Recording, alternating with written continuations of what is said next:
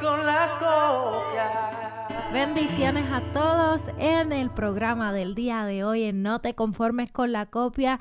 Mira, va a ser muy especial para mí y sé que para ustedes también, pero ¿por qué va a ser tan importante para mí? Bueno, sucede que hoy vamos a entrevistar a mi hermana mayor, Josie González, causante, una de las causantes o señales de que mi esposo y yo, Sammy y yo, nos hayamos encontrado y lo haya podido identificar, pero ella lo identificó primero que yo.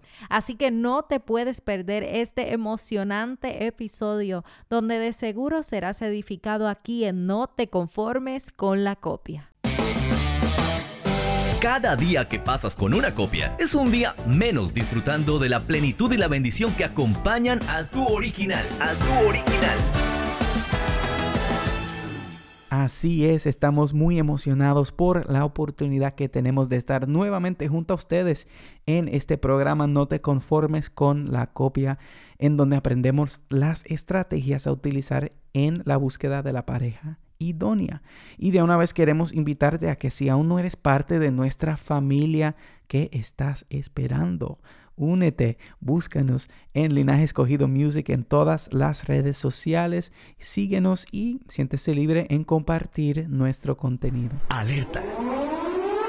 Puede ser que tu original esté cerca y no te des cuenta por estar entreteniéndote con una copia. No te conformes con la copia. Hoy le damos la bienvenida a Josie González, mi hermana. Bueno, Josie, eh, queremos Para toda la audiencia, si puedes contarnos un poquito de ti y em, lo más reciente que has estado trabajando. Bueno, mi nombre es Josie Annette González Rivera, de Puerto Rico para el mundo. Este, agradecida de Todopoderoso, ¿verdad? Por todas las oportunidades que nos ha dado de, compartir eh, en familia, eh, pertenecer a una familia tan hermosa como la que tengo. Eh, soy hermana de Joan, eh, hija de padres pastores y eh, me encanta la música, amo la música. ¿verdad? Tengo mi más reciente producción que se llama Juan Hermoso, producida por Benny Martínez. y ha sido una experiencia única fue de gran bendición, fue compuesta la canción en familia eh. Eh, entre Samuel y Joan y mi esposo Kervin y yo. Eh, y fue, ¿verdad? Una cosa bien bonita. nos unió más como, como hermanas, hablando de Joan, ¿verdad? En, este, en esta composición musical. Y trata de, de, lo que es la, la, hermosura de la creación del Padre Celestial, la hermosura de su amor y su misericordia, cuán cuán hermosas son las obras de nuestro Padre Celestial y, cómo se pueden, cómo nosotros las podemos ver día tras día en nuestra vida. Tremendo. ¿Cuántos años eh, llevas casado con, tu esposo Kervin? Y si puedes contar un poquito, porque tengo entendido que ustedes se conocieron cuando eran niños, ¿correcto? Eso es así. Pues mira, nosotros cumplimos este año, ya serían 13 años de matrimonio. 13 ya. Eh, tenemos dos niñas, una tiene eh, ocho añitos que lo cumplió esta semana y tenemos la mayor que tiene 10 añitos, eh, para gloria y la honra de nuestro Padre Celestial, ¿verdad? son una bendición las dos. nosotros sí nos conocimos desde pequeños, te cuento. los padres de nosotros eran amigos desde jóvenes, desde antes de casarse cada cual y tener una familia. Así que cuando mi mamá estaba embarazada de mí, eh, ya Kervin tenía sus dos añitos y se sentaba al lado de mi mamá en la iglesia. Ella, yo en la pipa y él sentadito al lado de mi mamá, mi mamá le daba dulce y él le gustaba sentarse al lado de mi mamá. Pero nada, este, no surgió nada, no, siempre sí hubo algo, siempre hubo una amistad bien bonita, bien sincera. Este, yo siempre dije que, si me preguntaban en algún momento, ¿tú tienes algún mejor amigo varón? Yo siempre decía que era él. Pero nunca se dio nada así en serio hasta ya cuando éramos adultos. Yo recuerdo ver una foto de una boda donde ustedes estaban juntos. ¿Puedes, puedes contar un poquito de, de esa foto? Mira, eso fue una boda de una hermana de la iglesia. Siempre desde pequeño asistimos a la misma iglesia. Eh, y entonces, pues, en esta boda a mí me tocó ser de noviecita y a él le tocó ser de noviecito. Así que Ok. pues ese nerviosismo y la primera vez que yo estaba con un niño en un carro solita y estas maripositas y todo, pues todo eso sentí ese día. Fue algo memorable, algo que, que todo el mundo recuerda. Siempre desde pequeños, eso sí, eh, la familia decían, le decían a él, a que tú terminas con Josie, le decían. Y él, no, que no, que. Y yo igual, nada pasa sin un propósito. So, si el eterno, si era del eterno, pues iba. Pero, Ujú. ya que yo soy la hermana, tú sabes que tengo información a- Sabe acá. más tú- detalles. ¿no? Exacto. Aunque ellos siempre fueron amigos, yo siempre que le preguntaba a Yossi, Yossi, ¿te gusta un muchacho? Siempre era Kervin. Siempre. Toda la vida y un mes más su respuesta era la misma. ¿Desde cuándo dejaron de ser así como que amigos y empezaron una relación oficial? Pues mira, pasaron muchos años. Eh, ya yo estaba prácticamente en la universidad. Nosotros habíamos dejado de hablar, nos habíamos dejado de ver porque, bueno, nuestra familia se mudó de, pueblo acá en Puerto Rico. Dejamos de ir a la misma iglesia. Eh, mi papá comenzó a ser eh, pastor de la iglesia donde eh, comenzamos a perseverar. Nos distanciamos bastante. Eh, sí nos encontrábamos en las actividades de la iglesia, sí mis padres seguían visitando eh, la familia, ese compartir que había de todos los fines de semana y eso pues ya no, no se daba. Eh, sin embargo, siempre hubo esa, esa química. Él a veces me llamaba, ¿cómo está? ¿Cómo sigue todo? Parte del testimonio de la familia, mientras yo estuve perseverando sola, él estuvo ahí siempre. Cuando yo empecé a cantar nuevamente, porque me tuve que cohibir por culpa de una copia, eh, de llevar a mi ministerio musical eh, por celos. Me distancié, dejé de cantar, dejé de, de participar en todas las cosas que yo siempre estaba involucrada en la congregación, prácticamente en cero comunicación, pero de vez en cuando siempre había esa llamada y yo la veía y, ay Dios mío, Y entonces, tú dices el ay Dios mío, pero entiendo yo que el ay Dios mío era por porque la copia te celaba de, de Kervin y cuando él te llamara, pues obviamente eh, te iba a traer problemas. Estoy bien. así mismo era. Eh, y no solamente él, cualquier varón que me llamara era para problemas. Eh, es como, como tú dices, sí, me sentía incómoda y me cohibía en hablar, en hablar, ¿verdad? Con, con otras personas. Pues yo soy natural, o sea, era natural así, de compartir con todo el mundo, tanto con chicas como con chicos. No me cohibía este, de hablar con, con nadie. So, una vez comienzo la relación con este chico, este, me tuve que prácticamente cohibir de aislar de la sociedad de los ministerios musicales donde yo estaba cantando. Yo estaba cantando eh, en el coro de la universidad, en la iglesia cantaba con varios ministerios musicales, yo hacía coro. En la universidad también conocí eh, gente de la Confra de la universidad, que era una organización dentro de, de la universidad donde se reunían mucha gente de diferentes creencias y hacíamos un get together en ciertos días en la semana en la universidad y adorábamos al Padre Celestial, este, se leía la palabra, hacíamos obra misionera en la misma universidad. Este, y ahí conocí mucha gente que me abrió las puertas en diferentes iglesias, iglesias pentecostales, iglesias eh, Mission Board, em, para cantar con ciertos grupos, ¿verdad? Y obviamente pues siempre iban a haber varones, pero todo esto pues tuvo que tener un, un stop en cierto momento dado. Y estuve mucho tiempo em, que me llamaban y yo tenía que decir, mira, no puedo, este, y literalmente me, me quedé de, de brazos cruzados eh, ministerialmente. Ya no podía, ya no podía hacer lo que, lo que, como siempre fui, no podía hacer así. Y con respecto a, a esta supercopia, con respecto a esta supercopia, ¿cómo el Padre Celestial pudo, provocó que, que esta relación terminara? ¿O cómo el Padre Celestial te habló? este, o qué pasó, o qué indicios viste que te ayudaron a como que a, identificarlo como alerta y decir como que, mira, este muchacho como que eh, no, es. ¿Qué, ¿Qué, pasó ahí? ¿Cómo, cómo pudiste, eh, como quien dice, quitarte la venda y empezar a reaccionar? Yo tenía unos 17, 16 a 17 años cuando yo empecé con, con él, creo que tenía 16.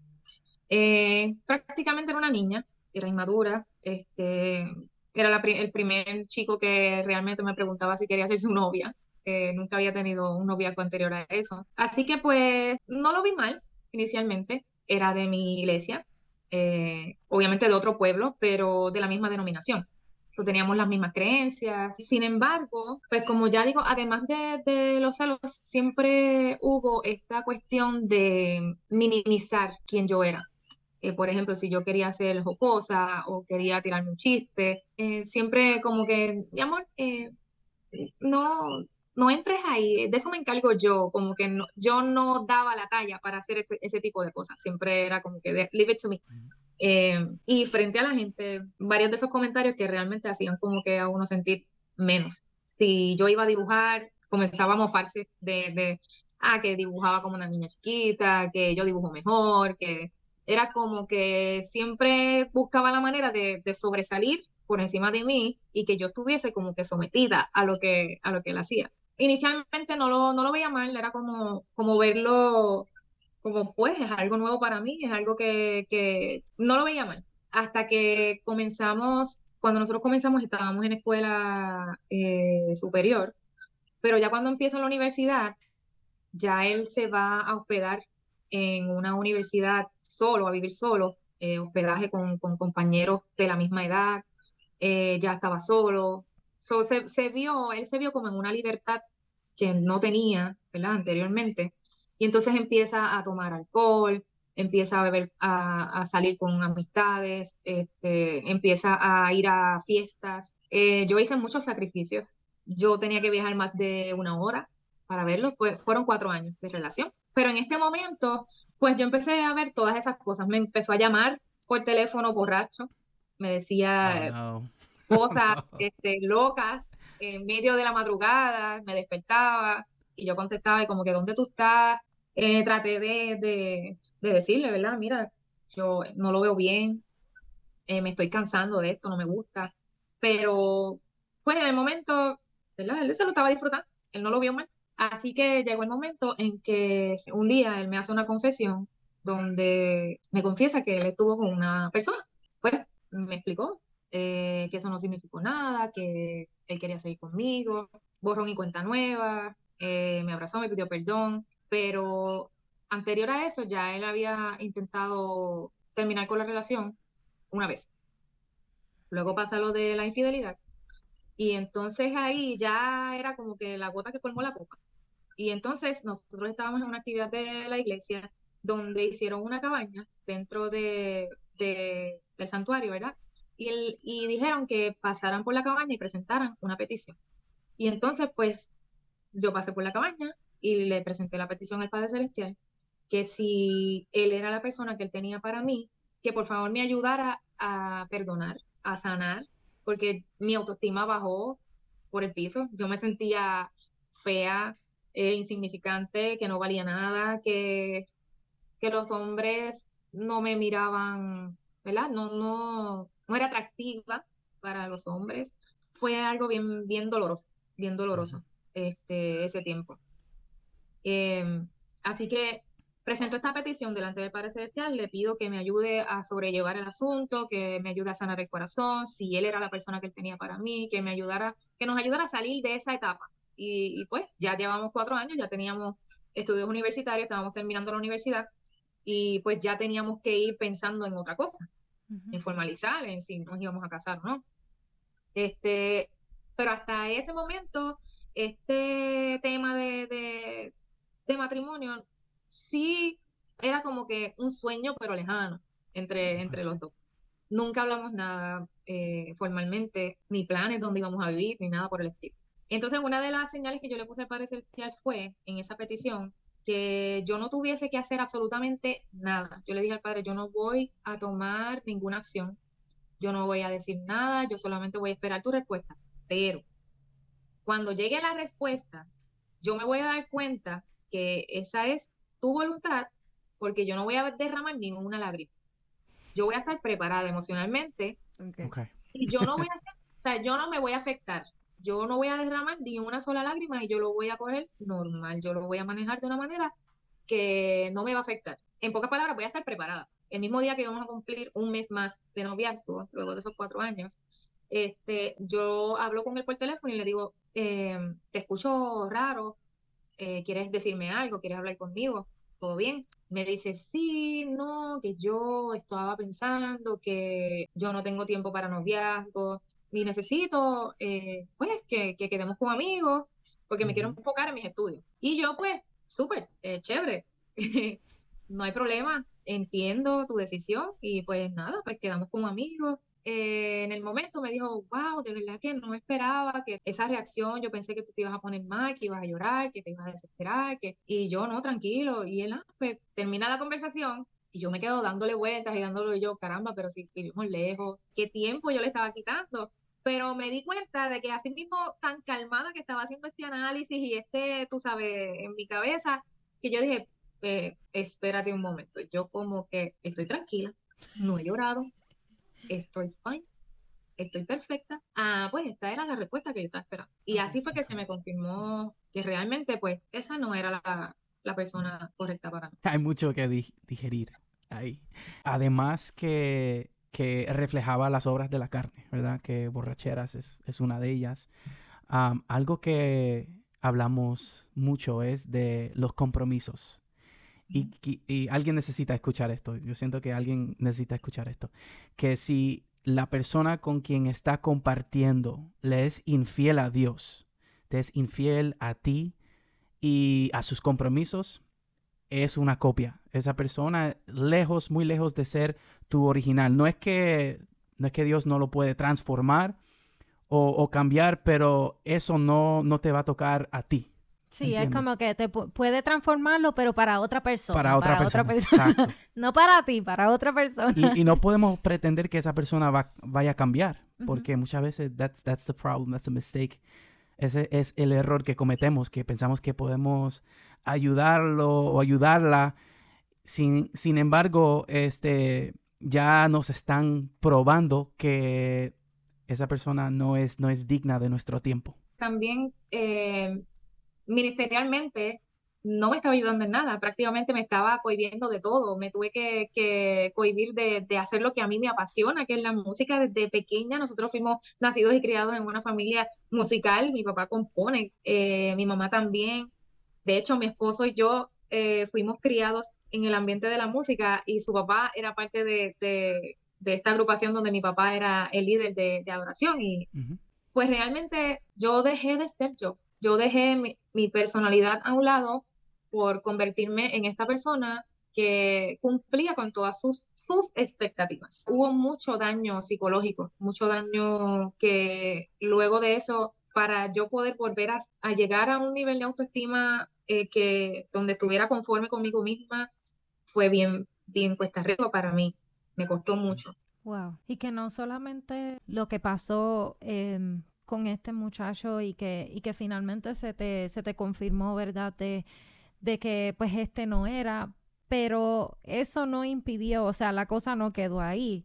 Eh, el muchacho se arrepintió y quería volver para atrás y estuvo años detrás de, de, o sea, detrás de ti diciéndote como que cometí un error, esto y lo otro, pero, pero gracias al Padre Celestial te mantuviste firme en lo que el Padre Celestial te había dicho no es fácil eh, tú recibir esas llamadas, porque luego que quedamos como amigos, que todo estaba bien, tranquilo, y se da cuenta que realmente yo eh, seguía adelante, se da cuenta de que no tiene una oportunidad. Entonces comienza a llamar otra vez y a insistir y a llorar y a decir, pero ¿cómo es, cómo es posible que Dios no quiera que nosotros estemos juntos si, si, si tú siempre has estado conmigo, vamos a la misma iglesia, eh, ¿cómo es posible que, que, que, no podamos estar juntos? ¿Cómo es posible que Dios me haga eso si, si por lo que yo siento por ti, Él sabe lo que yo siento por ti, ¿cómo es posible que Dios me haga eso? Y, y fue bien difícil ponerme en esa posición de decirle, entiendo tu dolor, entiendo tu posición, tu opinión ahora mismo, pero yo sí estoy segura que esta es la respuesta del Padre Celestial. Yo sí estoy segura de que yo estoy tomando la decisión correcta. En eso también me ayudó eh, mucho el respaldo de mis padres. Él llegó a, llamar a mis papás, a pedirle que lo ayudaran, a que pudiese hablar conmigo. Y mis papás me apoyaron y, me, y nunca supe eso hasta hace poco que mi papá me confesó y me dijo, sí, eh, nosotros eh, tuvimos que hablar con él. Él vino aquí, o sea, él fue a casa de mis padres, él se presentó en casa de mis papás para pedirles de favor que hablaran conmigo para, para yo sentarme a hablar con él. Dios mío.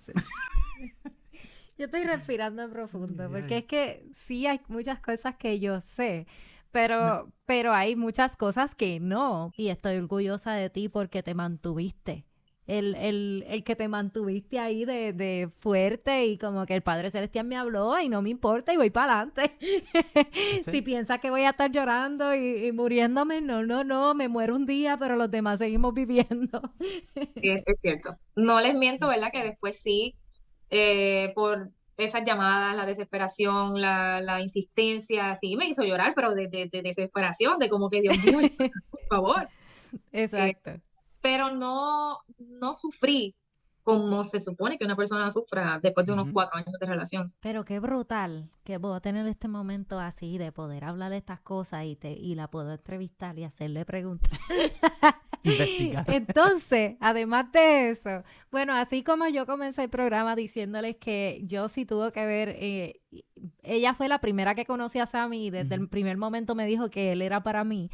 Pues, luego de esta copia eh, copia de la vida, sí, copia. Este, luego de esto, pasado un tiempo eh, prudente donde ya él estaba todavía, seguía insistente porque él estuvo insistiendo por años y años largos. Este, pero ya yo sí estaba más eh, tranquila, más, este, como que más madura en, en todo este proceso. Y entonces llegamos a, a un cine Llegamos al cine y de momento nos encontramos con el combo de los Cartagena, o sea, con Kervin y algunas de las primas, creo que andaban con él. Entonces, eh, yo, yo soy la primera que saludo a Kervin, le doy un abrazo y yo, y él me dice, me pregunta por Josie, y yo le digo, pues ahí está, muchacho, que se dejó del, de la copia, se dejó de la copia. Sí, sí, le dije, se dejó de la copia. que no perdiste el tiempo. No, no, no. Yo tiré la ahí, yo tiré la red y pues por si acaso, pues para que ya supiera que mi hermana había salido de, de esa atadura, aleluya. Así que después de eso, yo creo que eso fue el primer momento que empezaron así como que a hablar en, no, no tanto en amistad, sino ya en como que... Algo más serio. Sí, con interés de relación. Este, ¿Y cuánto tiempo pasó hasta que se casaron? Inmediatamente pasa este tiempo de, de donde me alejo de, de la copia. Eso fue como automático en cuestión a lo espiritual también en mi vida comencé a cantar nuevamente otra vez, este, con todo el mundo. Eh, comencé a hablar con todo el mundo. Afloró la Josie nuevamente otra vez. este, y en esa, en esa dinámica, ¿verdad? De volver a cantar, de volver a, a, retomar el ministerio, empecé a compartir más con él. Prácticamente fueron, sí, cuatro años luego que, que empezamos el noviazgo que pudimos casarnos. ¡Venga! ¿Qué tú crees que hubiese sido de tu vida si te hubieses conformado con la copia?